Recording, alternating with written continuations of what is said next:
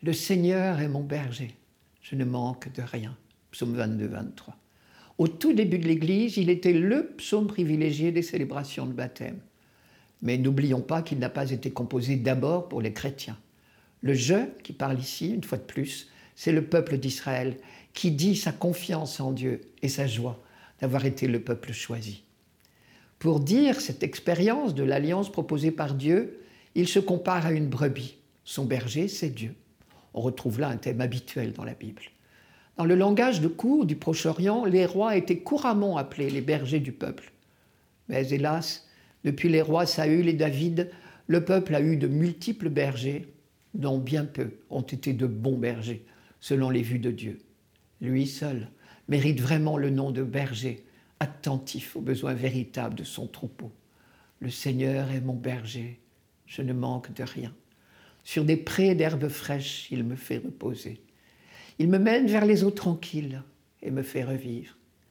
Quoi qu'il arrive, Israël ne craint rien, car Dieu est avec lui.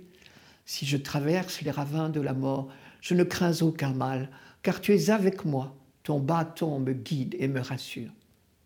Le compositeur de ce psaume emploie encore une autre comparaison.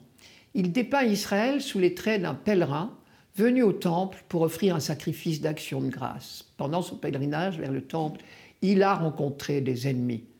Rappelez-vous que la route de Jérusalem à Jéricho pouvait être parfois un coupe-gorge. Mais tout est oublié maintenant. Arrivé sain et sauf au temple, le pèlerin a accompli le sacrifice d'action de grâce pour lequel il est venu. Puis il prend part au repas rituel qui suivait toujours le sacrifice d'action de grâce. Tu prépares la table pour moi devant mes ennemis. Ce repas prend les allures d'une joyeuse festivité entre amis. Tu répands le parfum sur ma tête, ma coupe est débordante.